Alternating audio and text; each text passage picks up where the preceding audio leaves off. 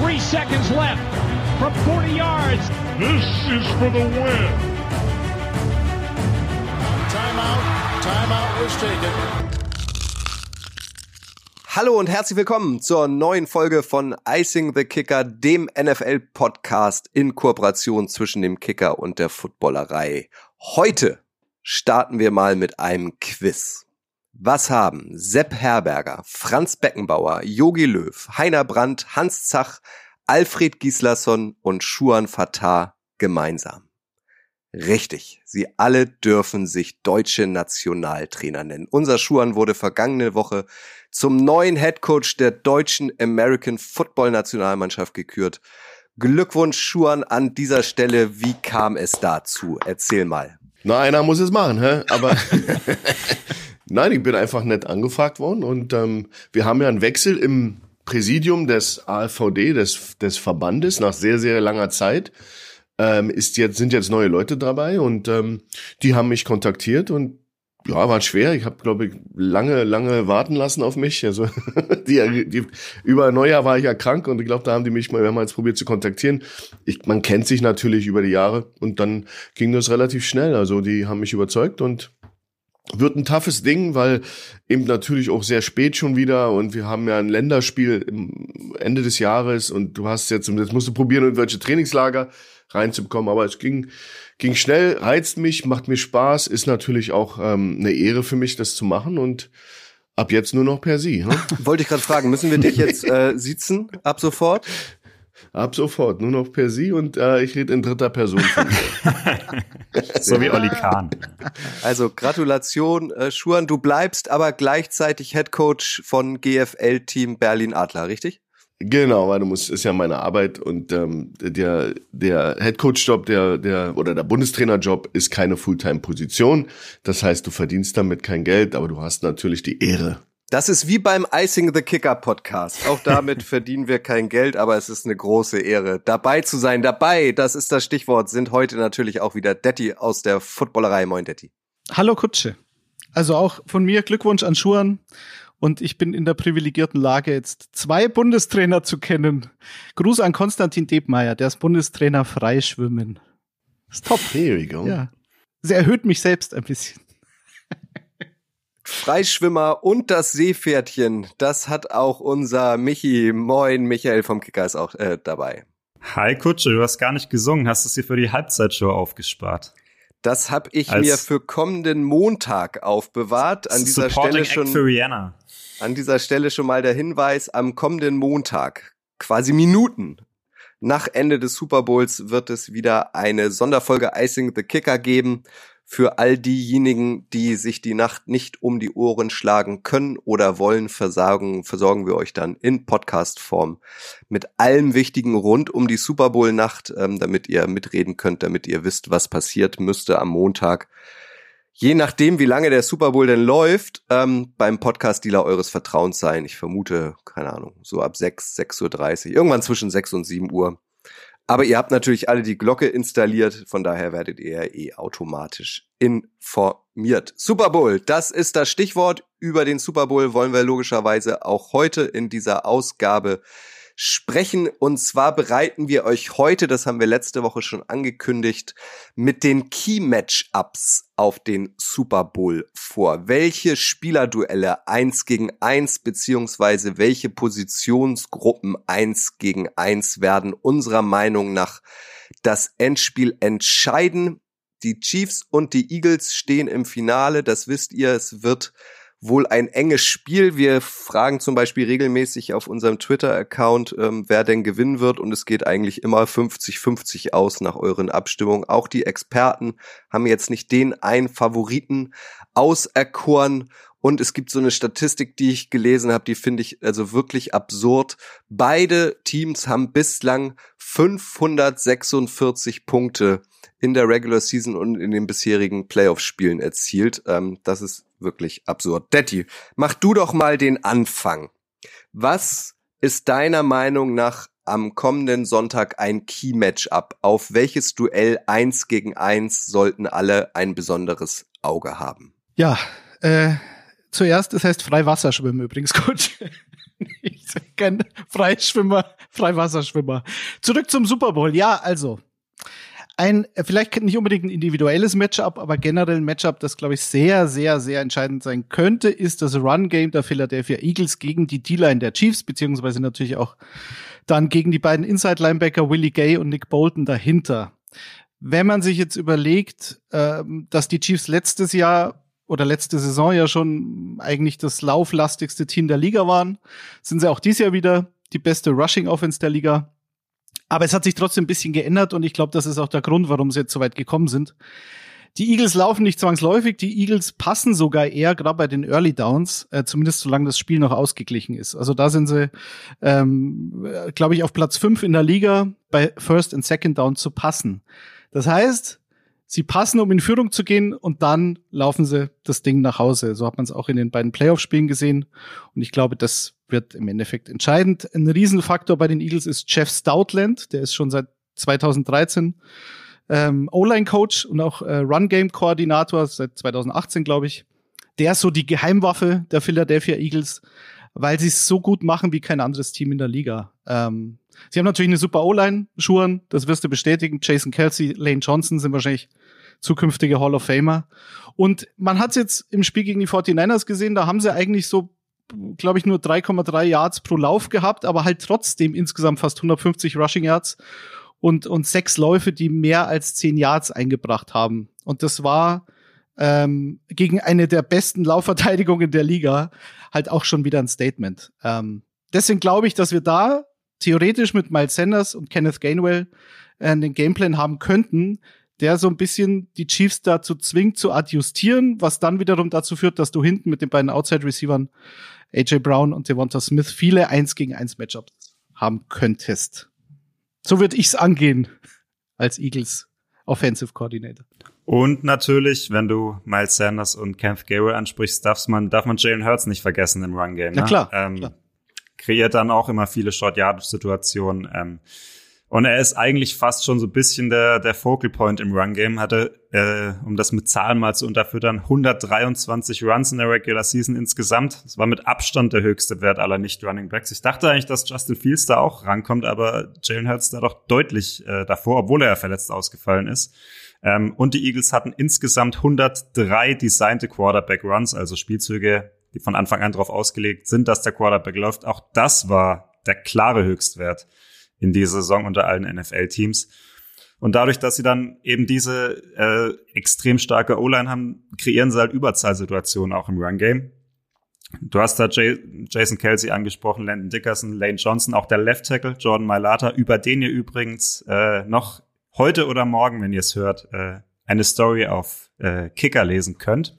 Äh, ganz besondere Geschichte. Der hat erst mit 20 das erste Mal Foot einen Football in der Hand gehabt und steht jetzt im Super Bowl, fünf Jahre später. Und was man nicht vergessen darf, dieses erfolgreiche Run-Game eröffnet auch das Play-Action-Spiel für die Eagles. Also Jalen Hurts war diese Saison der Quarterback mit den viertmeisten Play-Action-Throws in der Liga. Aber die Hoffnung bei den Chiefs, wenn du dieses Matchup ansprichst, die ist natürlich in der D-Line Chris Jones. Wir haben ihn letzte Woche schon angesprochen. War diese Saison, muss man sagen, der beste Defensive Tackle in der Liga und hat die auch gegen die Bengals getragen im Championship Game. Muss man natürlich jetzt natürlich sagen, die O-Line der Bengals war stark ersatzgeschwächt, die der Eagles ist sowieso stärker. Aber Schuhan, ich traus Chris Jones schon ein bisschen zu, dass er gegen die Eagles auch ein paar Duelle gewinnen kann an der Line. Zumal sie ihn ja auch viel rumschieben. Ja, aber wir reden jetzt hier wirklich über die beste Offensive Line der NFL. Das ist einfach so die, wenn du, wenn du das 49ers-Spiel ansprichst, ähm, wir reden ja über das Laufspiel der Eagles und ich glaube, die, die Chiefs haben Sie sind nicht dafür bekannt, dass man nicht gegen sie rennen kann. Also man kann schon gegen sie rennen. Und wenn du siehst, was sie mit den 49ers gemacht haben, da gab es so ein echt cooles Video auf Instagram, dass da haben die wirklich eine Autobahn kreiert in der Mitte gegen die 49ers. Und das war also untouched in die Endzone von der 7 oder 8 Yard Line. Das war schon beeindruckend. Und du hast einen guten Punkt angemerkt das Problem ist, was das Problem ist bei, bei den Eagles, dass die natürlich mit ihrem Laufspiel und ihrem Quarterback eine 11 gegen 11 Situation kre kreieren. Du hast ja sehr oft die Situation, dass du elf Defender hast, aber nur äh, ähm, zehn Leute im Angriff, die dann in irgendeiner Form Laufspiel haben, weil der Quarterback übergibt nur den Ball und wenn er kein Läufer ist, spielst du mit einem mehr in der Defense grundsätzlich. Die kreieren jedes Play in 11 gegen 11. Das heißt, du musst den Quarterback ähm, auf den Quarterback aufpassen. Und ich habe ein schönes Interview gelesen von äh, Nick Bolton, der gesagt hat, der Linebacker der Chiefs, der gesagt hat, dass er eben erst nicht nur die Spielzüge super verlängern kann und äh, die Receiver und er die Scramble Rule zur Perfektion machen, sondern dass er die Edge testet, das Perimeter, das Outside Edge äh, durch seine seine Präsenz und das bedarf eben einer Defense, die dann sehr sehr diszipliniert spielt. Du kannst dir nicht erlauben gegen die Eagles die äh, Edge, also die äußeren äh, Hälfte, äh, äußeren Teil der der Defense ähm, jetzt strafmütter, äh, stiefmütterlich zu behandeln. Du musst ihn immer im Auge haben und äh, Linebacker müssen absolute Gap Integrity haben, also die, dieses Füllen von Gaps. Defense ist ja immer nur Gaps wegnehmen, also Löcher wegnehmen, wo der durchlaufen kann, der Running Back oder der Quarterback. Und das muss per, zur Perfektion klappen. Wenn du da einen Breakdown hast, ist der weg. Und das besonders in der Red Zone, da ist er, ist er tödlich. Und ich finde, dass das macht ihn einfach so unberechenbar. Ist ein echter Dual Threat Quarterback. Das ist einfach eine, ein echter. So, so musst du sein, wenn du, wenn du über einen Dual Threat Quarterback redest. Ähm, ich glaube, können wir können wir gleich tun, weil den haben wir sonst glaube ich nicht auf der Liste mit diesen individuellen Matchups, obwohl er natürlich definitiv ein Matchup to watch sein wird. Chris Jones gegen die Eagles O-Line. Also wenn man davon ausgeht, dass Jones durch die Mitte kommt, was er in den meisten Fällen tut, ähm, glaube ich auch, dass es ein guter Ansatz wäre, seitens der Eagles halt dieses Laufspiel immer wieder zu versuchen, immer wieder zu versuchen, weil wenn du in Passing Situations kommst mit Jalen Hurts, natürlich kann er dann äh, aus der Pocket raus und selber scramblen. Da, wie Schuhan sagt, muss auch einer der Inside-Linebacker da diszipliniert sein und mit einem Auge auf Jalen Hurts ähm, agieren. Aber solange du dieses Laufspiel durchziehen kannst, hast du halt nicht das Problem, in diese Blitzsituation zu kommen, weil Steve Spagnolo glaube ich, wird über den Blitz kommen, wenn es ein klares Passing Down ist. Und dann hat es, glaube ich, auch Chris Jones leichter, weil die Guards, Seumalo und Dickerson bei den Eagles sind gut, Jason Kelsey als Center sowieso. Und wenn du davon ausgehst, dass sie Chris Jones doppeln können, ähm, und du hast aber einen Blitz über den Linebacker zum Beispiel bei einer, bei einer, bei einer Passsituation, dann macht das ja wieder Räume frei. Und dann hast du entweder den Linebacker, der durchschießt, oder du hast Jason Kelsey, der sich um den Linebacker kümmern muss, was wiederum dazu führt, dass Chris Jones dann eins, eins gegen eins gegen einen der beiden Guards steht. Also Schach, das wird ein Schachspiel, weil ich glaube, generell sowohl die O-Line als auch die D-Line ist bei beiden Teams sehr, sehr stark. Und ja, ich glaube, das wird das Spiel entscheiden ehrlich gesagt. Denkst du nicht, dass da Chris Jones, wir haben ja gesehen, wie er die Defensive Line entlang gewandert ist Edge, ja, ja. Inside. Ja. Malata ist, ist nicht bekannt für, dass er ein Top Press Protector ist. Der ist ein Road Grader. Der ist durch seine Größe jemand, der einfach das Laufspiel, da ist er, da ist er richtig monströs. Aber die Schwäche von Malada ist sein Pass Protection, weil er eben auch ein Riesenmonster ist. Der ist eben auch riesig groß. Und ich bin mir nicht so sicher, ob die den Chris Jones nicht auch mal da außen testen lassen, diesen Riesenelefanten, weil Chris Jones ist eben auch wahnsinnig explosiv, selber ein Elefant, aber quick, hat gute Füße, gute Hands. Ich würde gar nicht davon ausgehen, dass er immer nur Inside ist. Ich würde, ich sehe ihn schon, dass sie Melata testen, der natürlich ein riesen Hochhaus ist, da muss er erstmal rumkommen, aber das ist ja auch ein großer Mann, der da kommt. Also, die müssen einfach Pressure generieren. Habt ihr, habt ihr äh, Peter Kings äh, äh, Aussage gehört über die O-Line von den Eagles? Die letzten drei Spiele, 49ers, Giants und Dallas, null Sacks und zero Quarterback Hits gegen äh, Jalen Hurts. Und das sind zwei, zwei Teams mit richtig guten D-Lines und die Giants sind jetzt vielleicht nicht die Top-Top-D-Line, aber haben natürlich auch aufgemacht. Das waren die drei letzten Spiele von ihnen. Aussage Peter King. Wenn das wahr ist, wie sollen die Chiefs das überhaupt schaffen, wenn die den Quarterback so frei halten wie gegen diese Teams, die unbestritten die besseren D-Line haben, also mindestens zwei davon als die Chiefs, dann wird's interessant. Dann, dann kann das echt ugly werden. Kutsche? Apropos äh, Entscheidung, ein Key-Matchup ist eigentlich schon, ähm, bevor das Spiel überhaupt losgegangen ist. Und zwar ähm, die Mannschaft, die den Cointoss gewonnen hat in den letzten acht Super Bowls, hat immer verloren. Ein kleiner Side-Fact. Also achtet auf jeden Fall auch schon ähm, bei der Seitenwahl. Was reden wir eigentlich? Was, was reden bei der Ballwahl. Über Matchups. Ist doch. Tails never fails. Ja. Tails never fails. Zurück zu den Matchups. Michi, welches Matchup legst du uns ans Herz? Ja, ich habe mich für zwei äh, Matchups, die in der Chiefs Offense versus Eagles Defense äh, stattfinden, entschieden. Und zwar aus dem Grund, weil mein Gefühl mir ein bisschen sagt, wir haben es gerade angesprochen, die Eagles Offense hat einfach so eine hohe Baseline und die ich habe das Gefühl, die werden scoren können zu einem bestimmten Grad, vielleicht keine 40 Punkte, aber halt 20 bis 30, vielleicht auch einen Tick mehr. Und bei den Chiefs kann ich das ein bisschen schlechter einschätzen. Das ist die Number One Scoring Offense gegen die Number, Score, Number One Scoring Defense. Da übrigens auch noch die Statistik, Kutsche. Bisher vier Aufeinandertreffen im Super Bowl, immer die Defense gewonnen. Aber es ist halt eine Offense von Andy Reid und Patrick Mahomes und die kann zu jedem Zeitpunkt explodieren und die kann auch gegen Philadelphia mal 40 Punkte machen, aber es kann halt auch komplett daneben gehen.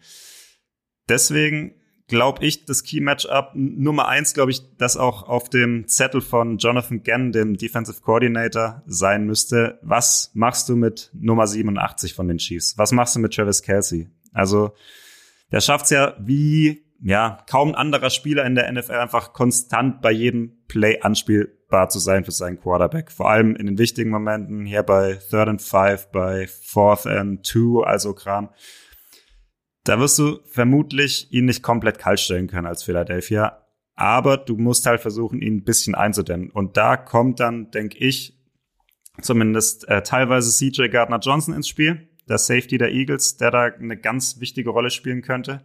War ja auch so eine von den, wir haben letzte Woche die ganzen starken Off-Season-Verpflichtungen der Eagles angesprochen. Äh, CJ Gardner Johnson haben sie in einem Trade von den Saints geholt. Unglaublich günstig, auch für einen Fünft- und einen Sechstrunden-Pick. Ähm, grenzt irgendwie fast schon ein bisschen an Diebstahl, wie sie die Saints da abgezogen haben. Und Gardner Johnson ist halt einer, der spielt zwar überwiegend Safety, hat aber auch eine Vergangenheit als Nickelback, als Slot Cornerback.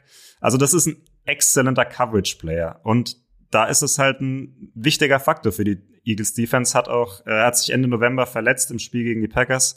Bis zu dem Zeitpunkt ähm, hat er die meisten Interceptions in der ganzen NFL. Und bis dahin hatten die Eagles auch die meisten Takeaways in der NFL. Und als Gardner Johnson dann raus war, sind diese Statistiken bisschen eingebrochen.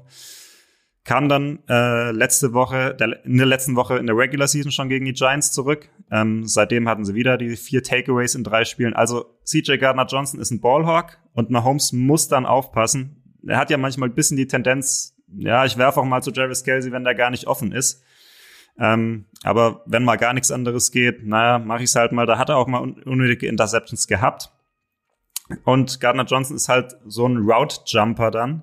Ähm, andererseits ist er nur 1,80, Travis Kelsey glaub 1,95, 96. Also rein körperlich im Matchup ist Travis Kelsey da schon überlegen. Aber eins gegen eins wirst du ihn ja wahrscheinlich sowieso nicht komplett verteidigen können. Aber wie würde denn der Bundestrainer der Eagles das angehen, wenn, wenn er äh, entscheiden müsste, wie verteidige ich Travis Kelsey? Weil es muss ja ein, eine Strategie sein der, der Eagles. Gut, die, die wird sicherlich extrem darauf äh, ja, angepasst sein, was die anderen Receiver machen. Weil wir reden hier über eine äh, gebeutelte Wide Receiver Crew und die werden diktieren, wie man mit Kelsey umgeht, weil im Moment muss Kelsey, wenn wir mal vom Status gehen, die sind alle angeschlagen, die werden nicht richtig spielen können, muss Kelsey hier jetzt, denke ich mal, einen Super Bowl Rekord brechen und MVP werden, weil den muss er finden jetzt. Also und das wissen die, die wissen die Eagles. Ähm, wenn Gesundheit da ist, wenn jetzt äh, ja die Leute zurückkommen wie Tooney und andere Leute sich da wieder ein bisschen aufrappeln und ein Faktor sind, dann werden sich die ähm, die Eagles nicht leisten können, den, den Kelsey jetzt äh, mit Sonder, Sonderbestattung, äh, Sonderbeobachtung äh, äh, auszustatten, der, dann müssen sie äh, sauberer spielen und müssen eben Sound spielen. Wenn du draußen einen Camp hast oder andere Leute, die wirklich der letzte Strohhalm sind, dann, wär, dann wird Kelsey das, das Spiel sich komplett um ihn drehen und dann ist es relativ einfach, den, den rauszunehmen. Der wird nie, nie äh, ganz zu stoppen sein, dafür ist er einfach ein Future Hall of Famer aber er ist einfach jemand, der, der dann auf alle Fälle, ähm, ja, dieses Breaking, Titans leben davon, dass du outside Double Coverages hast, dass du outside eben Leute, Leute wirklich ähm, wegnimmst, die den Speed wegnimmst und dann hast, öffnen sich die Mitten, aber Mitte, da werden wir drüber sicherlich noch reden. Im Laufe dieses Podcasts, aber das wird eben der Faktor sein. Wenn sie das nicht müssen, außen nicht doppeln müssen, werden sie in Kelsey äh, ja eine Sonderbeobachtung geben. Gibt's viele Wege in his face, äh, physical sein, weil was trotzdem schwer ist bei ihm, der, der, ist, der läuft sich trotzdem frei. Aber du kannst eben den Schaden minimieren. Gibt's viele Wege, ja, muss man sehen. Du musst eben im, im Ansatz schon ein bisschen stoppen und Timing wegnehmen. Aber Timing ist relativ bei den Chiefs, weil das ist so ein Parkplatz-Football, den die da machen, dass die verlängern Spielzüge, das ist dann, ja, da ist dann dieses alte Bill Walsh 49ers, äh, äh, West Coast, Joe Montana, drei, siebeneinhalb Schritte, da muss der Ball raus. Receiver, du bist bei acht, neun, achteinhalb, das gibt's da nicht. Die, die laufen in irgendeiner Area und in Windows und laufen sich frei. Und wie gesagt, ich denke viel abhängig von wie gesund ist die Receiving, ist der Receiving Core. Und ich weiß nicht, ob wir das jetzt schon wissen. Ähm, Andy Reid hat gesagt, alle haben trainiert, ja, aber das ist natürlich auch immer Säbelrasseln und ähm, den, den Gegner in, im, im Dunkeln halten. Ähm, ich glaube, Nicole Hartman, den können wir streichen von, von, dem, äh, von der Receiving Crew bei den Chiefs. Aber weil du es gerade gesagt hast, also dieses Her Herumscramblen und, und äh, Backyard Football, was Mahomes ja so gut kann wie kein anderer, der Knöchel ist nicht bei 100 Prozent, aber ich glaube, er ist eher bei 100 Prozent, als es gegen Cincinnati der Fall war. Und da hat es ja ganz gut funktioniert, weil mhm. er halt auch den Ball sch sehr schnell losgeworden ist. Und das ist ja so eine Story dieser Chiefs Offense, die wir letzte Woche ja schon besprochen hatten. Letztes Jahr war es immer so, okay, äh, tief auf Tyreek Hill immer dieses Big Play zu suchen, ähm, haben die haben die gegnerischen Verteidigungen dann weggenommen, meistens weil sie halt zwei tiefe Safeties hatten und dann haben sie sich in der Offseason gedacht, okay, wir geben A Tyreek Hill ab und B stellen wir unsere Offense komplett um. Und die Chiefs sind das Team mit den meisten Yards after the catch. Also man redet immer vor den 49ers äh, und Shanahan, dass das, das die DNA dieser Offense ist. Aber die Chiefs sind dieses Jahr noch besser gewesen. Und natürlich mit Travis Kelsey so einen, so einen Zone-Beater, weil ich glaube, also Man-Coverage gegen Kelsey, da bräuchtest halt einen, der wirklich physisch in der Lage ist, ihn eins zu eins zu decken.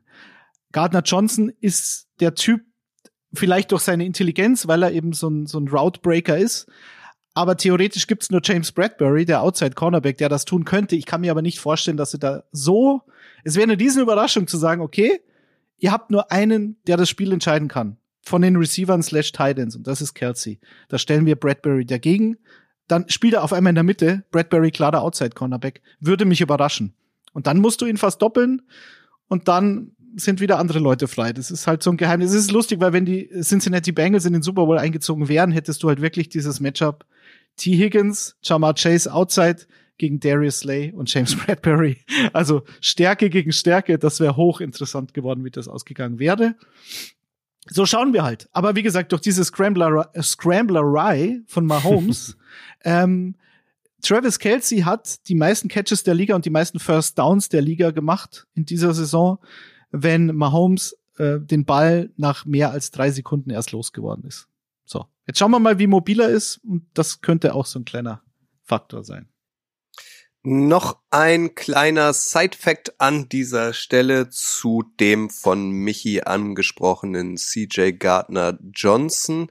Das ist wahrlich kein Kind von Traurigkeit. Das ist ein Trash-Talker. Der hatte im Oktober 2020, da war er noch im Diensten der Saints, eine Auseinandersetzung im Training mit Michael Thomas. Im November 2020 im Spiel gegen die Bears eine Auseinandersetzung mit Wide Receiver Javon Wims und im Januar 2021 wieder gegen die Bears, dann allerdings schon in den Playoffs eine Auseinandersetzung mit Wide Receiver Anthony Miller Schuan. Wie wichtig ist gerade im Super Bowl im Finale Trash Talk, um sich auch Respekt zu verschaffen?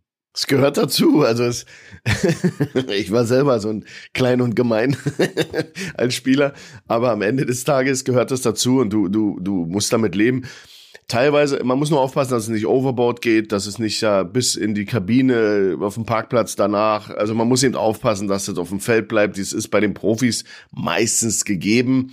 Ähm, es ist Teil des Spiels, ich mag's. Es ist gerade, ich war selber Defensive Back. Ich weiß, dass das ein ganz wichtiger Faktor ist, in den Kopf des, des äh, Wide Receivers zu kommen, dafür zu sorgen, dass der vielleicht abgelenkt wird, dass er sich an, um, andere Sachen kümmert. Das ist Teil davon. Ne? der junge Mann kommt natürlich leider in, sehr oft in tätlich, da wird's dann zu Tätigkeiten. Ich weiß nicht, was er sagt. Ähm, das ist bei mir ganz selten passiert. Also du musst natürlich schon aufpassen, dass du da nicht extrem unter der Gürtellinie bist. Selten, So ein bisschen. selten oder nie. Ja, es gibt, ja, es, es gibt natürlich auch, es gibt natürlich auch bestimmte Themen, die man nicht benutzt bei, das ist einfach, weil dann wird's eben eine persönliche Sache auf dem Parkplatz danach. Du musst schon aufpassen, was du sagst, aber es ist Teil des Spiels und Das hättest du mal deine Materazzi sagen sollen, bevor deine er, Mama ist dick gehört dazu. bevor er sie dann beschimpft hat. Aber Travis Kelsey, glaube ich, kann da verbal auch gegenhalten. Schätze jetzt auch nicht so ein, dass der da ganz ohne Trash Talk auskommt. Also Matchup das heißt, wenn, wenn der Verteidiger zum Titan sagt, die Blutgruppe deiner Mutter ist Schmalz, dann Parkplatz. Das kann man nicht so. Nein, nein, nein, das geht. Das ist ja sogar witzig und da würden sie sicherlich drüber lachen. Aber es ist interessant zu sehen, dass es wirklich ein Thema ist und es gibt Po- Positionsgruppen, die am dafür prädestiniert sind. The Wide Receiver, äh, Defensive Backs, ähm, die sind so die Quatscher. Ähm, ja, warum auch immer. Das ist irgendwie, ist das so, du hast dann äh, die Linebacker vielleicht noch so ein bisschen und dann immer so ein Exot in der D-Line, der, der äh, auch im Training dann denkt, dass er eher ein Defensive Back sein sollte, ist dann aber mit seinen 300 Pfund ein D-Liner, aber benimmt sich wie ein Defensive Back. Die gibt's nämlich auch. Aber es sind ganz seltene Fälle. Dann knüpf doch gleich mal an, Schuhan, und nenn uns eins deiner Key-Matchups. Ja, bei mir ist, ist natürlich äh, Jalen Hurts ein Thema gegen die Defense der Chiefs, aber da in Person von Steve Spagnuolo. Also wir reden hier eigentlich über zwei Protagonisten, ähm, Jalen Hurts und der DC der der Chiefs. Das ist ein ganz äh, illustrer Kerl. Der hat ja damals auch eine die Sensation geschafft, eine 18 und 0 Patriots Mannschaft mit einem ganz super Defensive Gameplan niederzumachen. Ich weiß gar nicht mehr, wo er war, bei den Giants oder Giants. irgendwo, wo er noch bei den NASCAR, Giants. die NASCAR-Defense. Genau, das NASCAR-Game. Und äh, das ist ein, ein sehr, sehr Mann, der total unter Feuer stehen wird, weil der hat ein Pro der muss sich was einfallen lassen. Also das, was die Chiefs spielen im Moment, die, die lieben das Too High, zwei Safety oben, äh, Coverage Look, diesen, die sagen es neuerdings Shell Look dazu, Umbrella haben wir früher gesagt, diesen Too High Look. Ähm, man sagt ihnen nach, dass sie jetzt äh, weniger Man-Coverage sind, aber das sind sie gar nicht. Das ist Two-Man. Du kannst ja auch Too High sein und Man-Under spielen. Das ist also auch ein Thema, ähm, das, da ist er sehr, sehr äh, kreativ in diesen Sachen.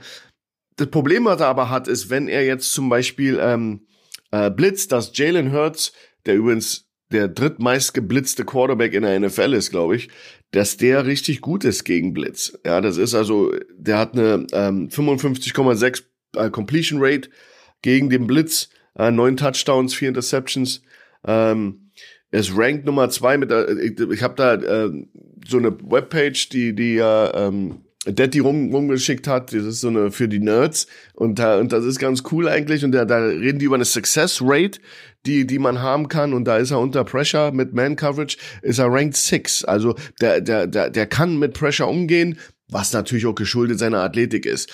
Ähm, gegen Zone ist er im Gegenteil. Da ist er dann 21 ranked, Success Rate 19th. Da ist er wieder nicht so gut. Ja, da ist er vielleicht jemand, der auch vielleicht äh, das nicht sein Spiel ist, dass er da vielleicht die Windows nicht hittet. Da ist ja Mahomes unglaublich. Ja, das sind ja so die Dinge, die die da eine Rolle spielen. Aber du hast eben ähm, und und wenn die, und wenn die Leute sagen weniger Man Coverage, meinen sie sicherlich die One Free mit einer geschlossenen Mitte. Ähm, aber das machen die nicht. Die die Chiefs werden werden ihr Heil schon im Blitz suchen, wie Detti gesagt hat am Anfang. Aber sie werden eben ganz extrem bei ihnen ist es, dass sie das manageable Second Down haben wollen.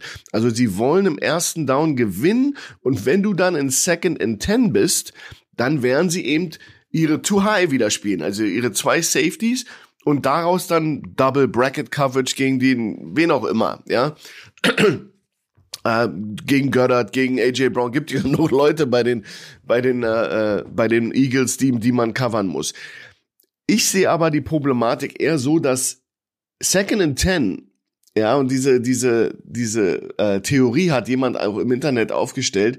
Second and Ten sollte ein absolutes Rundown für die Eagles sein. Weil wenn der wirklich too high geht, der Steve Spagnuolo und die Defense mit zwei Safeties, dann stackt er die Box nicht. Dann ist die Box light, wie wir sagen. Und die sind bekannt dafür, dass sie die Box nicht stacken. Das ist die, die, die Chiefs machen eben dieses Safety runterrollen, One High mit Safety in der Mitte. Das siehst du kaum bei denen. Also vielleicht am, am First Down. Und dann äh, gehen sie aber sofort bei Second and Long, NASCAR Front, zwei, zwei Four-Eye-Techniques, äh, Wide Nines und dann bringen sie bringen sie die Jungs und machen den Pass Rush. Das war so ihre, ihre, ihre Taktik bisher.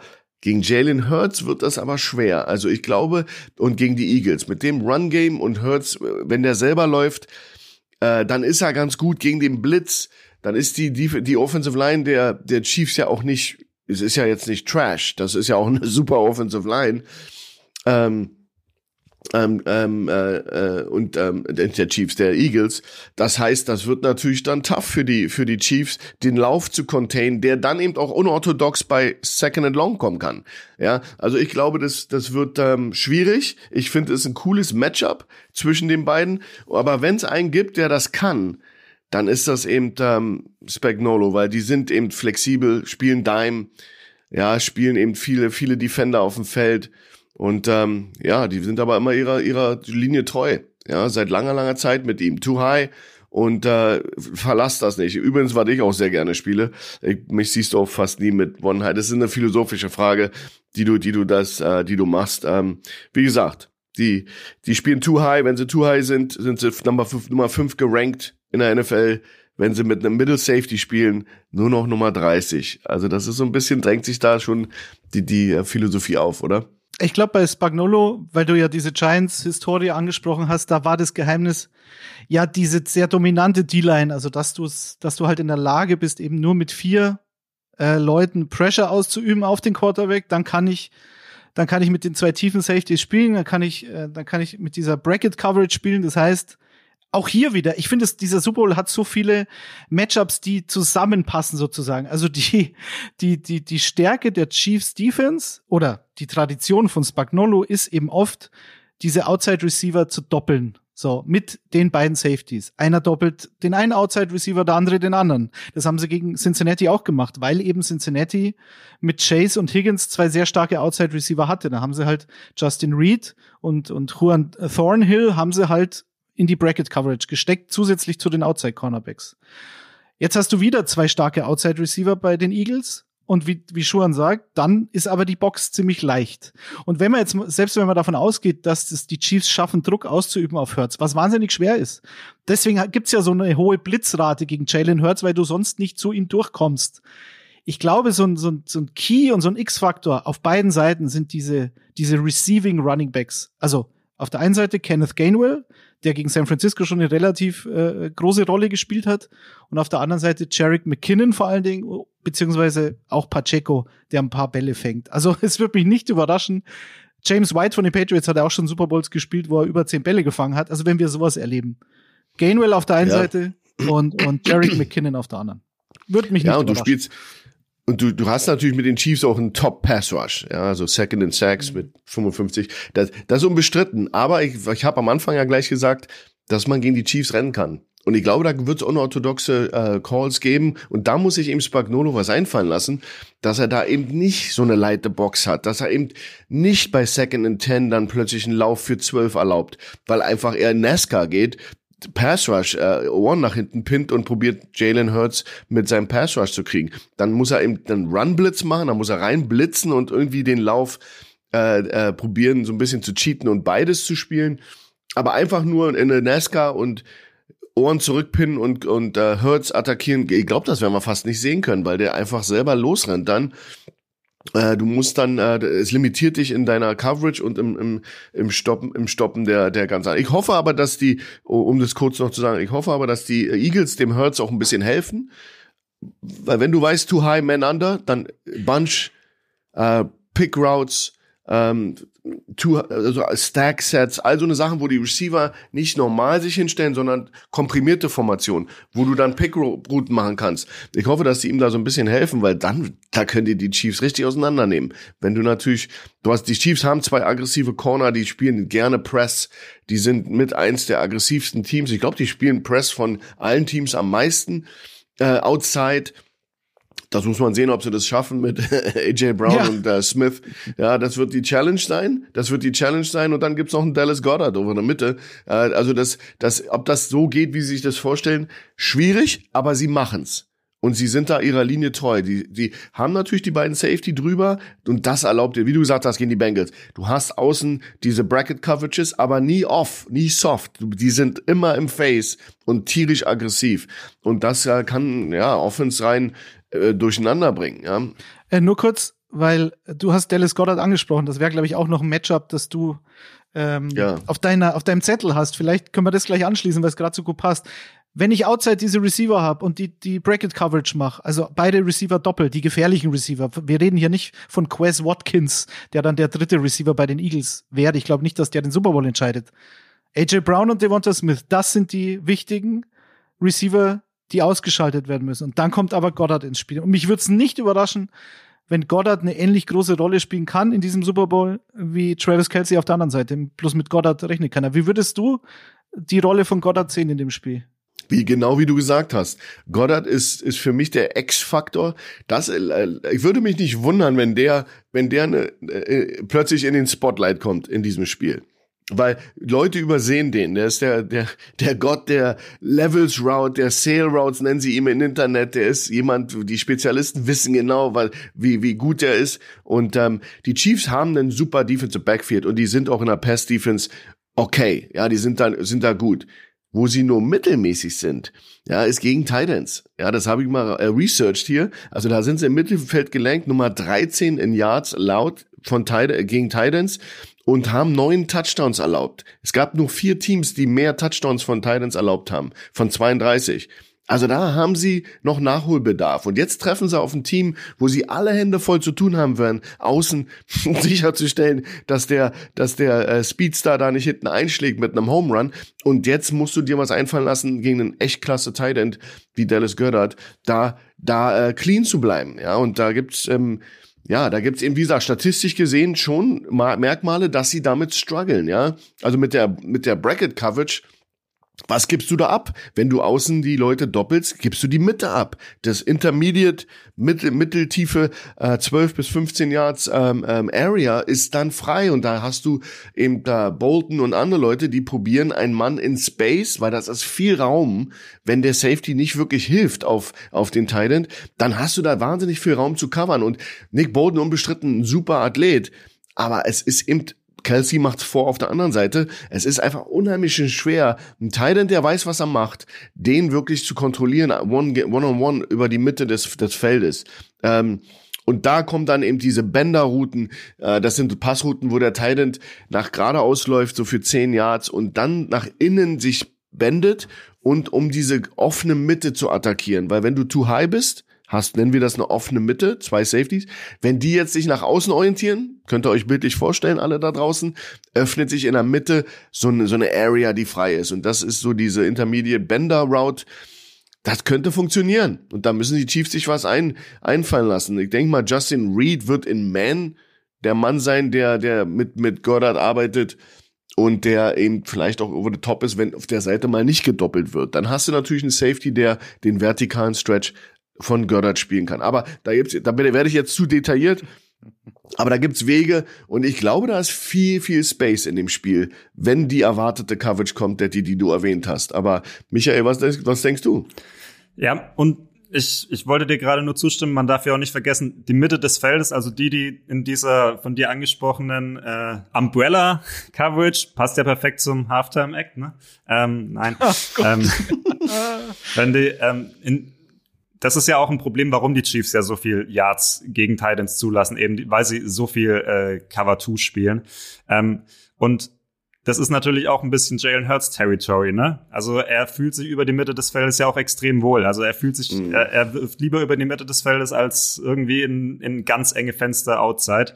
Ähm, und es ist auch ein bisschen, Dallas Goddard ist auch so ein Play-Action-Guy. Und wir haben ja schon angesprochen, wenn die Eagles ins Run-Game reinkommen, dann werden sie Play-Action. Jalen Hurts hat die viertmeisten Play-Action-Pässe diese Saison geworfen. Und das ist dann halt auch Dallas, äh, Dallas Goddard Ter Territory. Und ja, da ist dann halt äh, Justin Reed ist ein guter Coverage Safety, den brauchen sie dann auch.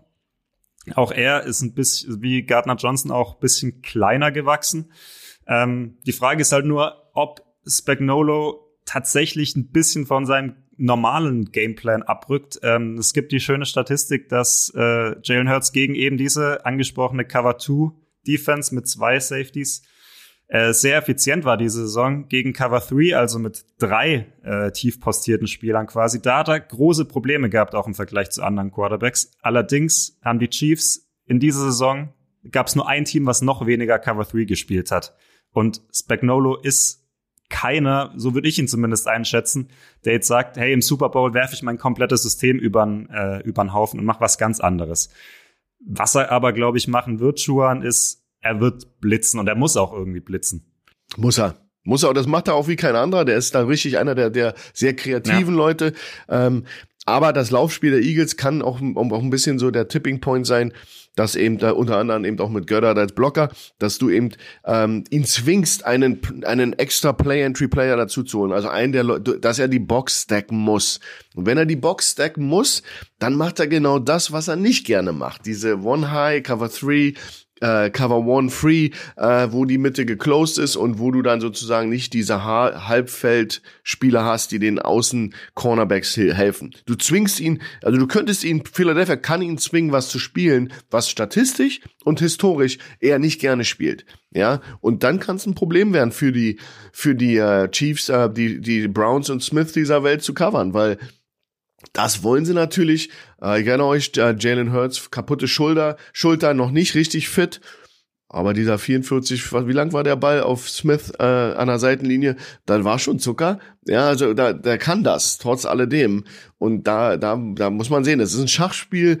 Äh, ist super zu sehen. Ich glaube, ein ganz großer Trumpf ist das Laufspiel der, der Eagles und die O-Line. Und wenn sie das hinkriegen, der, da die, die äh, Chiefs zu überrennen, dann muss Spagnola reinblitzen, dann muss er in One Free gehen oder sogar äh, äh, Cover Zero. Und dann wird's interessant. Ja, und dann mit der Protection, die die O-Line leisten kann, der, der Philadelphia Eagles, kann's ugly werden. Hm?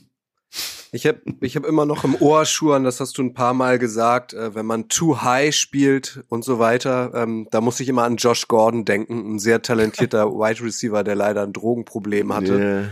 Yeah. Äh, und auch, auch bei, bei den Chiefs, Chiefs zuletzt unter Vertrag stand. Der hat auch oft too high gespielt. Ich, ich würde euch gerne noch mal in Richtung äh, Wide Receiver weiter lenken.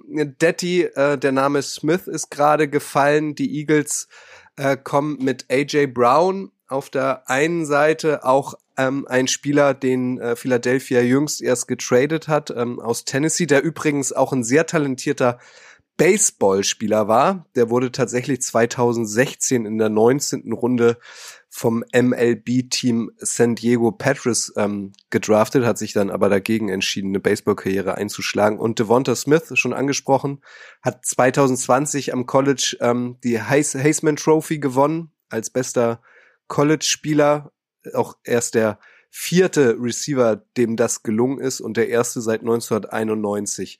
Also du hast AJ Brown und Devonta Smith, die auf der einen Seite als Receiver, die treffen auf Rookie Cornerbacks bei den Chiefs. Auch ein wichtiges Matchup. Oder Fragezeichen, Ausrufezeichen? Äh, ja, Ausrufezeichen, weil das könnte auch so ein bisschen das Spiel prägen, sagen wir es mal so. Also zumindest, wenn man sieht, wie wenig in Anführungszeichen AJ Brown im Vergleich zu der bisherigen Saison, die er gespielt hat, in den Playoffs gemacht hat. Also er hat jetzt sieben Catches für 50 Yards, 14 Targets, sieben Catches bei 14 Targets. Naja, ist ausbaufähig, würde ich sagen. Ähm, lag auch nicht nur an ihm, sondern da hatten wir letzte Woche schon besprochen und vor zwei Wochen schon besprochen. Jalen Hurts die Schulter. So. Wenn man sie noch spürt, und wie gesagt, wir werden es nie erfahren, wahrscheinlich auch nicht nach dem Super Bowl, ob er da gehandicapt war, aber wenn er sie spürt, dann natürlich bei den tiefen Dingern. Und die tiefen Dingern, ob jetzt mit Schulter oder ohne Schulter, gegen eine ähm, Defense mit zwei tiefen Safeties, also sprich, wenn dann so AJ Brown gedoppelt wird und wenn äh, Devonta Smith gedoppelt wird, ist halt dann doppelt schwer. Weil dann, du musst ja noch akkurater sein. Abgesehen von der Armstärke, die du halt haben musst. So. Also, Michael hat's gesagt, gehen wir durch die Mitte. Dallas Goddard Time. Trotzdem glaube ich, AJ, sie werden, ich glaube ich, diese Deep Shots werden sie schon suchen ab und zu. Vielleicht aus Play Action raus, wenn du sehr lauflastig bist, vielleicht zu Beginn des Spiels, um einfach zu sehen, reagiert Spagnolo drauf, wenn ich Miles Sanders im ersten Viertel achtmal laufen lasse? Was macht er dann? So, und wenn dann die Defense ein bisschen aufrückt, vielleicht einer der beiden Safeties dann doch mit in die Box geht, weil es hilft ja nicht. Du kannst ja nicht, du kannst ja nicht immer mit zwei Tiefen spielen und Miles Sanders rennt über dich drüber die ganze Zeit, also musst du reagieren. Könnte so eine Idee sein. Und dann gehst du tief. Und auf wen du dann tief gehst, ist egal. Und dann wird die Frage sein, ich glaube, äh, Jarius Sneed ist wieder fit nach seiner Gehirnerschütterung. Ich glaube, den werden wir sehen. Ähm, das ist klar. Das ist die Nummer eins. Und dann hast du halt Trent McDuffie, der eine gute Saison spielt, war ein bisschen verletzt, aber war ein First-Round-Pick dieses Jahr. Die beiden passen schon. Und Jalen Watson und Joshua Williams, die beiden anderen Rookie-Cornerbacks, die sie haben, die viel Playing-Time bekommen haben dieses Jahr, aufgrund eben von Verletzungen. Ähm, ja, ist halt dann die Frage, ob sie auf der großen Bühne dann doch ein bisschen das Flattern bekommen und dann vielleicht einen kleinen Fehler machen und das reicht dann vielleicht für, für, für einen Deep Shot, für ein Big Play, wenn du eins gegen eins stehst. Also das ist für mich auch so ein Matchup, was interessant sein könnte. Sollten Snead und McDuffie hauptsächlich gegen die beiden Outside Receiver spielen mit Safety Hilfe, dann kann es gut sein, dass wir da nicht viel sehen von Seiten der Eagles. Aber ein Fehler reicht und das Spiel kann sich drehen. Ja, und das ist ja, das ist ja die Sache. Im, ein, also im Super Bowl kann halt ein Spielzug dann auch entscheiden. Und das sehe ich dann schon als, als Mismatch. Mismatch. Mismatch. Als Mismatch. als Mismatch zugunsten der Eagles. Also Jerry Sneed, den du angesprochen hast, der ist 25, der ist ja schon der Veteran in dieser Cornerback-Unit. Der ist ja fast schon ähm, ja, der, der Alterspräsident da. Ähm, der hat übrigens, weil du es gerade angesprochen hast, der, der hat vorab gesagt, er wird nicht einem äh, Receiver zugeordnet sein. Er wird weder Brown noch Smith in Man-Coverage nehmen. Ähm, er hat ja auch relativ viel im Slot gespielt in dieser Saison. Ähm, könnte mir dann auch vorstellen, dass McDuffie, der ist ja ein bisschen andersrum aus dem Slotten nach Outside gewechselt innerhalb der Saison, dass der dann viel Outside spielen wird. Ähm, ist auch ein sehr guter äh, Coverage Corner McDuffie. Ähm, mochte ich auch im College. Ich glaube, bei den Washington Huskies war Ja, er, ne? selbstverständlich. Ja. Da kommen sie alle her. Da kommen sie alle her. Die, die Defensive ähm, Backs. Und da war, da hat er mir auch, auch sehr gut gefallen. Er hat halt, ähm, wenn du jetzt überlegst gegen AJ Brown, hat er halt diesen physischen Nachteil. Er ist ein sehr kleiner, äh, fast schon schmächtiger Corner. Und AJ Brown, das ist ja ein halber Titan, wenn du dir den anschaust. Ähm, würde dann vielleicht rein von, äh, von der Körperlichkeit her eher zu Devonta Smith passen. Der sieht ja eher ein bisschen aus wie ich. naja, wahrscheinlich. Hey, der ist, der ist nur schneller. Nicht, wenn du sie, ey, wenn du die von nahen sitzt, ich habe mal ja, neben. Äh, Marvin Harrison gesessen, gesessen und der, der, die Muskeln sahen aus wie angeklebt, obwohl der skinny war. Ja. Aber das, das sind echte Athleten. Das, das dachte ich mir jetzt in, in München auch, als ich dann vorm, äh, vorm Spiel stand und äh, ähm, vorm Spielertunnel der Seahawks und dann Marquis Goodwin an mir vorbeilief, der glaube ich so ziemlich auf dem Feld dann auch wieder größte Schmalhans unter diesen ganzen Schränken aussieht und der ist halt immer noch doppelt so breit wie ich. Ja, ja. Aber äh, ein interessanter Fakt ist auch noch, das habe ich äh, auch rausgesucht, dass äh, äh, die Chiefs in diesem Jahr zwar nur zwei Quarterbacks gespielt haben, die ähm, sehr ähnlich sind in den Ansätzen wie Jalen Hurts. Ja, das ist eben Josh Allen und Trevor Lawrence. Die haben beide in den Top Ten gefinished im Running und im Passing. Und das sind die einzigen beiden, die sie, die sie gespielt haben. Also die Challenge ist auch, dass das nicht so ein every week äh, Type of Quarterback ist, den die Chiefs jetzt immer gesehen haben, sondern das wird jetzt, äh, ja, Trevor Lawrence, coole Song gespielt, Josh Allen, Top Top-Mann in der NFL, das wird der Level sein. Da wird, da werden sie sich dran messen und ähm, bin mir nicht sicher, wie gut sie da abgeschnitten hatten, aber ähm, statistisch gegen diese beiden aber da haben sie einiges zugelassen. Und ich denke mal, dass äh, das ist äh, die Challenge, dass das eben auch ein bisschen neu ist. Dass das ein, wirklich jemand ist, der drängt im Pass und im, im Selbstlaufen äh, äh, sich auf als, als Quarterback. Das ist ein Jalen Hurts und äh, das müssen sie handeln können. Ja, Michael, dein, dein Matchup fehlt noch dein zweites. Mein zweites Matchup, genau. Dann ja. können wir wieder endlich mal wieder, nachdem wir jetzt so lange über äh, Chiefs äh, Defense gegen Eagles Offense äh, gesprochen haben, äh, wieder zurückgehen auf die andere Seite des Balles. Ähm, und ich habe mir noch als äh, vielleicht sogar für mich das äh, eines der Schlüssel-Matchups auf dieser Seite des Balles, vielleicht das Schlüssel-Matchups äh, rausgeschrieben, und zwar Harson Reddick gegen die Offensive Tackles der Chiefs. Ähm, könnte das für die Eagles, glaube ich, der ganz große Schlüssel zum Sieg sein. Äh, wir erinnern uns ja noch so ein bisschen an den Super Bowl von vor zwei Jahren, äh, als die Chiefs da von der Buccaneers Front komplett aufgefressen wurden und Mahomes so komplett chancenlos dahinter war. Da hatten sie natürlich jetzt auch eine deutlich bessere O-Line als die, die damals ja von Verletzungen völlig äh, zerfressen war.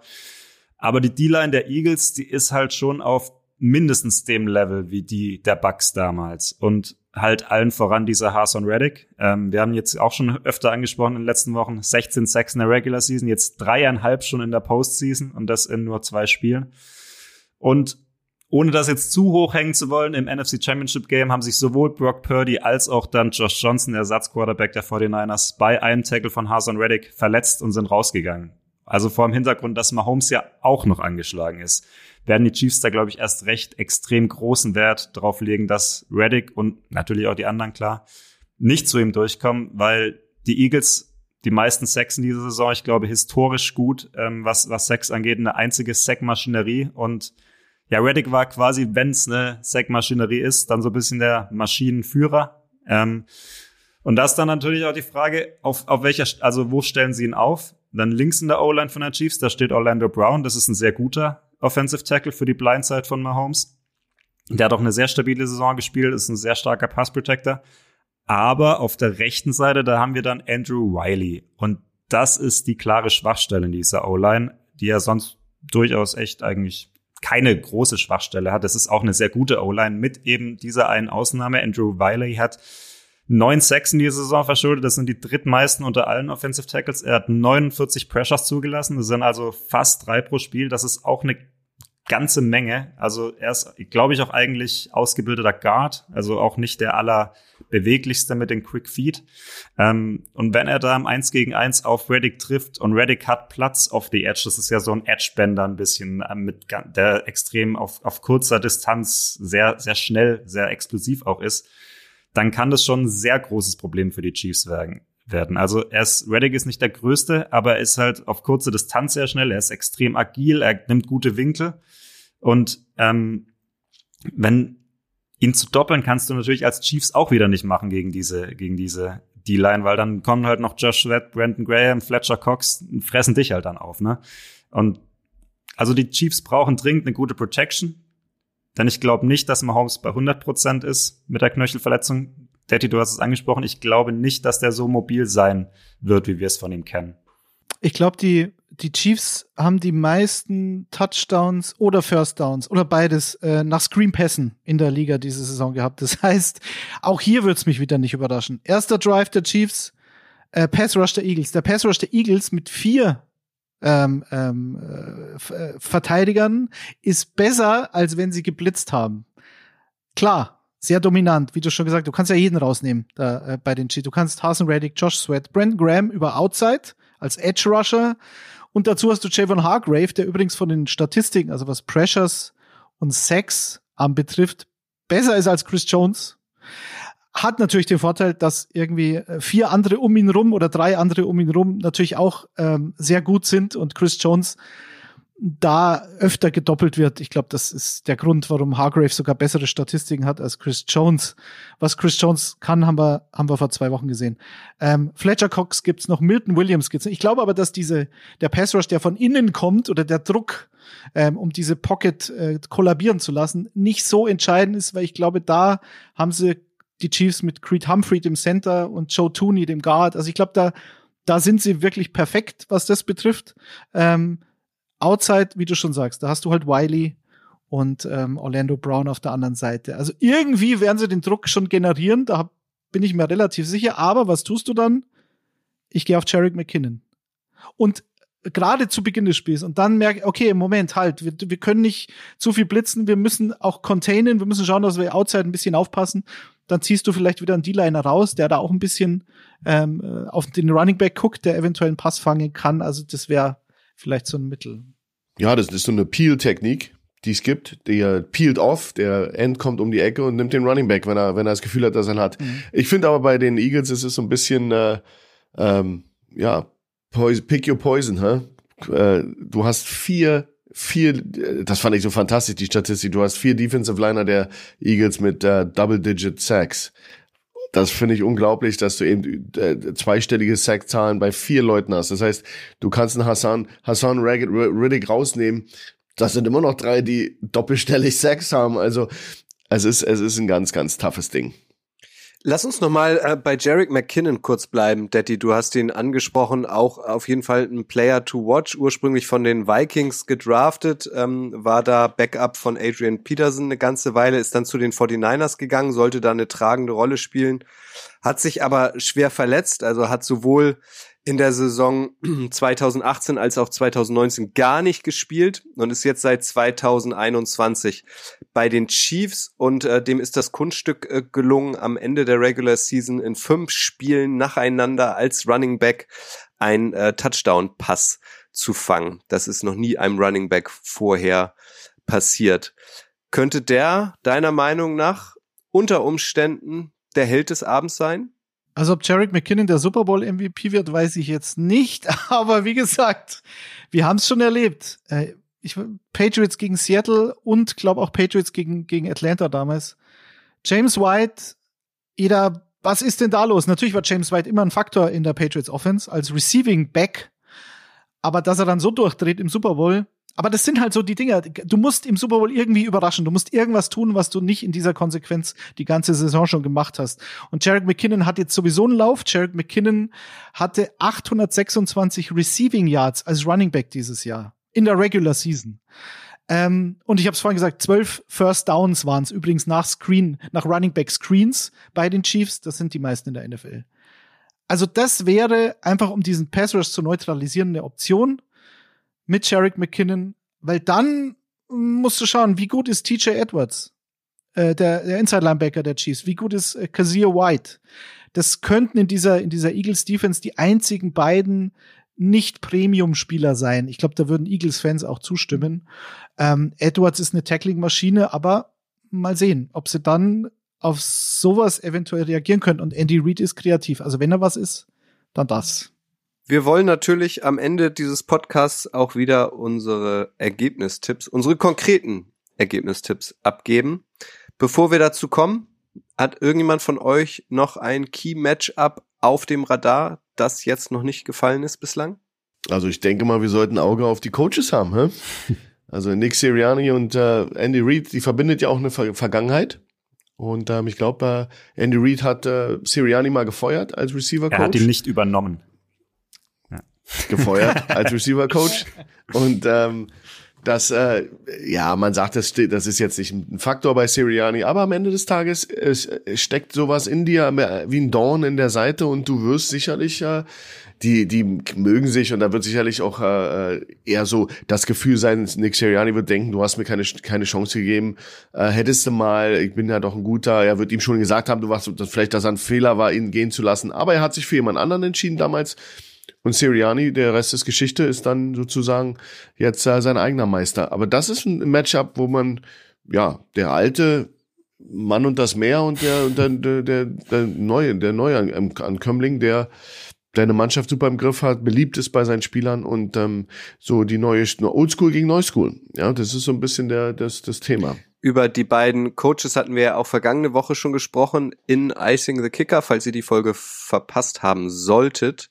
Shame on you, aber ähm, ihr könnt sie natürlich nachhören, findet ihr noch beim Podcast Dealer eures Vertrauens. Ich habe unterdessen in den letzten Tagen Statistiken, es gibt ja so geile Statistiken einfach äh, rund um Football, auch noch was Schönes gesehen ähm, äh, bei Twitter. Die letzten sechs Spiele zwischen äh, den Chiefs äh, und den Eagles ähm, war immer Andy Reid involviert. Er war ja vorher ähm, Head Coach der Eagles und zwar 2001 hat er mit den Eagles gegen die Chiefs gewonnen. 2005 hat er mit den Eagles gegen die Chiefs gewonnen. 2009 hat er mit den Eagles gegen die Chiefs gewonnen. 2013 da war er mittlerweile schon in Kansas, hat er mit den Chiefs gegen die Eagles gewonnen. 2017 hat er mit den Chiefs gegen die Eagles gewonnen. 2021 hat er mit, den, mit den Chiefs äh, gegen die Eagles gewonnen. Also Andy Reid, egal ob er nun gegen seine Vergangenheit oder Gegenwart spielt, ähm, ist da äh, gut dabei, der schöne Mann.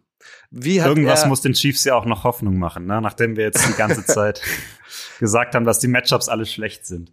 Wie hat er euch denn ähm, eigentlich bei diesen ganzen Super Bowl Media Days äh, gefallen in seinen äh, rosafarbenen ähm, Hemden, Detti? Ist immer eine Augenweite, der gute Andy, oder?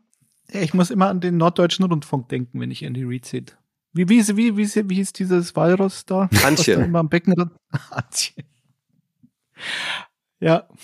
Aber gut, ich habe ihn ja fast nicht ja. erkannt ohne seine Cap, muss ich sagen. Gut, Trommelwirbel, meine Damen und Herren. Auch diese Grafik. Letzte Woche haben wir das nicht gemacht, weil wir nicht getippt haben. Werden wir euch wieder für Social aufbereiten. Da könnt ihr euren Senf dazugeben. Detti, konkretes Ergebnis. Was sagt die Detterbecksche Glaskugel? Wie geht der Super Bowl aus? Äh, es wird knapp. Ich sag dir auch warum. Die Chiefs haben drei Spiele dieses Jahr verloren. Diese Saison. Entschuldigung. Und in diesen drei Spielen, die haben sie verloren äh, mit äh, insgesamt zehn Punkten Differenz. Kein Team hat die Chiefs mit mehr als vier Punkten diese Saison geschlagen. In 93 Spielen von Patrick Mahomes hat er 90 Mal entweder geführt im letzten Viertel oder das Spiel war ein Score-Unterschied im letzten Viertel. Also was die Buccaneers da im Super Bowl vor ein paar Jahren gemacht haben, ist äußerst selten. Und äh, deswegen muss es ja knapp werden. Ich sag 31 zu 28 für die Eagles. Und Michael, Jarek McKinnon, über 100 Receiving Yards. Also nicht jedes Matchup ist schlecht, aber äh, die Chiefs werden Punkte machen, weil die immer Punkte machen. Und ja. Andy Reid wird es schaffen, Schwachstellen bei den Eagles auszunutzen. Da bin ich ganz, ganz sicher.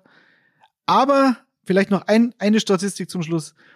Die Chiefs haben dieses Jahr mit Rookies, also Rookies der Chiefs haben dieses Jahr über 4000 Snaps gespielt. In 19 Spielen. Ähm, das ist viermal so viel, als Rookies der Eagles Snaps gespielt haben. Muss nichts heißen und das zeigt, wie geil die gedraftet haben. Aber auf der großen Bühne, vielleicht macht einer der Rookies einen Fehler und das könnte dann schon entscheiden in dem engen Spiel. Schuhan. Ja, es, ähm, es es ist, ist eine tough, ist ein tougher, weil ich habe immer noch diesen Andy Reid, äh, Eric B. Enemy, Patrick Mahomes, the best as is right now in the NFL. Also das sind so die Sachen, die mir immer im Hinterkopf stehen. Ähm, gibt Leute, die sagen never bet against Andy Reid oder Mahomes, ja, aber am Ende des Tages glaube ich, ist einfach die Eagles Mannschaft äh, so kompakt und so so dominant durch die Saison gegangen, ja, dass äh, die zwei Niederlagen wegen, weil ohne Jalen Hurts, ansonsten ähm, haben die ja sich äh, auch, auch in den ganzen statistischen Kategorien, die sind so gut. Ich würde sagen, äh, das wird ein 34, 28. Ich glaube sogar, dass das äh, damit, ich, ich prophezeie, dass ein, dass ein äh, Mahomes angeschlagen wird im Spiel Deswegen wird das, werden es nur 28 Punkte sein, weil man nicht mehr so ganz machen kann, wie man will. Und ich fand die Eagles Defense brutal in den Championship Games. Alleine die Art, wie sie sich da gegeben haben, ohne Gnade darauf ge gehauen haben, da wo es weh tut. Oh, das wird, das wird ein toughes Spiel für die Chiefs, besonders weil sie angeschlagen sind. X-Factor immer noch Reed, deswegen 28 Punkte. Die Eagles, it's, it's, ist ihr Jahr. Es ist, sie sind das Team to beat und deswegen Eagles 34, 28. Ja, einer muss ja, muss ja was anderes sagen jetzt. Ja, ähm, nicht nur einer, glaube ich. Ich, ich. Ich muss es aber auch allein deswegen schon machen, äh, weil ich die Chiefs ja vor der Saison als Super Bowl-Sieger getippt habe. Ähm, gut, ich könnte es hm. natürlich auch andersrum machen, dann hätte ich zumindest einen richtig, aber das ist, ich, ich, ich bleib bei meinem, ich bleib bei meinem äh, Pre-Super Bowl-Tipp. Ich gehe auf die Chiefs. Äh, ich glaube, sie müssen es halt schaffen, ja, vielleicht früh in Führung zu gehen und dann vielleicht einen äh, frühen Three-and-Out der Eagles zu schaffen, damit die Eagles halt nicht in diese ewig langen Drives reinkommen mit vielen kurzen Third Downs, mit Fourth and One, wo sie dann eh immer den Quarterback-Sneak auspacken, der eh immer klappt. Ähm, und dann muss die Eagles Defense dann vielleicht auch mal zeigen, dass sie gegen Mahomes so dominant sein kann, wie es die ganze Saison war. Ich glaube, sie haben bis jetzt in dieser Saison auch gegen sehr wenige richtig, richtig, richtig gute Offenses gespielt. Eigentlich, ja, zweimal gegen die Cowboys, davon war allerdings auch einmal Cooper Rush der Quarterback. Mit Dak Prescott haben die Cowboys auch 40 Punkte geschafft gegen die Eagles. Ähm, dann haben sie noch gegen die Lions gespielt. Das war so die zweite richtig gute Offense. Die haben auch 35 Punkte gemacht. Deswegen traue ich Mahomes und Andy Reid und Eric Bieniemy schon zu, zu punkten. Ich glaube, dass sie 30 Punkte machen können und dann reicht's eben ganz, ganz knapp, weil Jalen Hurts vielleicht auch mal noch einen, äh, einen Fehler macht. Äh, deswegen sage ich, auch wenn wir gesagt haben, dass eigentlich viel für die Eagles spricht, äh, Andy Reid und Patrick Mahomes sind einfach doch zu gut. Ähm, 30 zu 28 für Kansas City. Und sie haben auch gegen die 49ers gespielt. Ist auch keine schlechte ja, Offense. aber natürlich auch dann mit Brock Pur also ohne, Ja, ohne Quarterback ist jede Offense dann. They took care of business. Angetreten sind sie gegen eine gute Offense. Hat nicht lange ausgehalten, die Offense, aber Ich habe mir ein ähnliches Ergebnis notiert äh, wie Michi. Ich habe 30-27, allerdings nach Overtime. Ich glaube, auch dieses Mm. Spiel wird in die Overtime gehen. Football Herz, was willst du mehr? Wird eine sehr lange Nacht dadurch. Äh, und in der Overtime werden dann die Chiefs durch ein Field Goal gewinnen. Ist so mein Gefühl. Kann aber natürlich auch ganz, ganz, ganz anders kommen. Wenn ihr ähm, euch sicher seid mit dem Tipp, vielleicht auch schon euren Wettschein abgegeben habt, ähm, dann schreibt das uns, wie gesagt, entweder gern per Mail an info.kicker.de oder redaktion.footballerei.de oder unter unseren Social Post, den wir höchstwahrscheinlich am Sonntag, das macht ja Sinn, am Sonntag veröffentlichen werden. An dieser Stelle sei nochmal gesagt, Montagmorgen beim Podcast-Dealer eures Vertrauens gibt's wieder eine Sonderfolge Icing the Kicker mit ganz frischen emotionalen Eindrücken vom Super Bowl. Ich schaue Schuan an. Ähm, Schuan weiß noch nichts von seinem Glück. Ich hätte es aber gern, wenn Schuan da auch dabei wäre. Wir sind ja eh zusammen in Duisburg. Äh, vielleicht kann ich dir ähm, auf der Party, die wir gemeinsam mit König Pilsener veranstalten, ein kleines Bierchen dafür ausgeben. Also ähm, Michi ist auf jeden Fall auch am Start. Schuan muss ich noch dran arbeiten. Oder habe ich da jetzt ein Ja gehört, Schuan? hast ein Jahr gehört, aber Bier macht mich müde, da musst du schon mit härteren Sachen kommen. Vielleicht ja mit einem guten Merlot von letzter Woche. Ja, der Strohrum ist schon kalt Härtere gestellt. Sachen, Michi. Merlot. Härtere Sachen. I don't drink any fucking Merlot, hat er gesagt. Schaut euch Sideways an. Kleiner Filmtipp zum Abschluss. Ich stell dir den Strohrum kalt ins Gefrierfach. Schuan. ja, genau. Und am nächsten Donnerstag äh, gibt es natürlich auch noch wieder eine Folge von Icing the Kicker. Das ist dann schon der 16. Februar. Da schauen wir dann nochmal in aller Ruhe auf den Super Bowl zurück und stellen die wichtigsten Fragen der dann anstehenden Offseason. Stichwort, was passiert denn jetzt eigentlich mit ähm, Aaron, Olle, nerv uns nicht, Rogers? Was machen denn die Bears mit ihrem ersten Draft-Pick und so weiter? Ähm, darüber werden wir nächsten Donnerstag sprechen. Jungs, habe ich noch irgendwas vergessen, was wichtig ist? Ob du jetzt Ja. der Supporting Act von Rihanna bist in der Halftime-Show. Das ist eine Überraschung, müsst ihr euch alle die Halftime-Show angucken. Günstigster Ticketpreis ist ja immer Wucher. Super Bowl habe ich irgendwie gelesen, sind äh, bummelig viereinhalbtausend Dollar für ein Ticket. Das ist schon krass. Da macht sich die Liga Ja. wieder schön die Taschen voll. Schuan, Detti, Michi, ich wünsche euch äh, oder ich bedanke mich erstmal für eure Expertise, für eure Ausführungen und bedanke mich für eure Zeit. Danke dir, Kutsche. Danke dir, Kutsche. Kutsch übergibt jetzt wieder für die letzten Worte. Ich wünsche allen einen Sensations-Super Bowl, eine hervorragende Nacht und wenn ihr dann in der Früh um fünf aus der Kneipe rausgeht, dann geht am besten gleich ins Freiwasser. Das hebt den Stärksten und man ist wieder wach. Viel Spaß. Bis dann. Ja. Und wenn ihr aus dem, das bessere Team gewinnen. und wenn ihr aus dem Freiwasser rauskommt, gibt's ja dann schon die neue Ice in the Kicker Folge. So schaut's Mit aus. viel Merlot. Ciao, ciao. Tschüss, viel Spaß.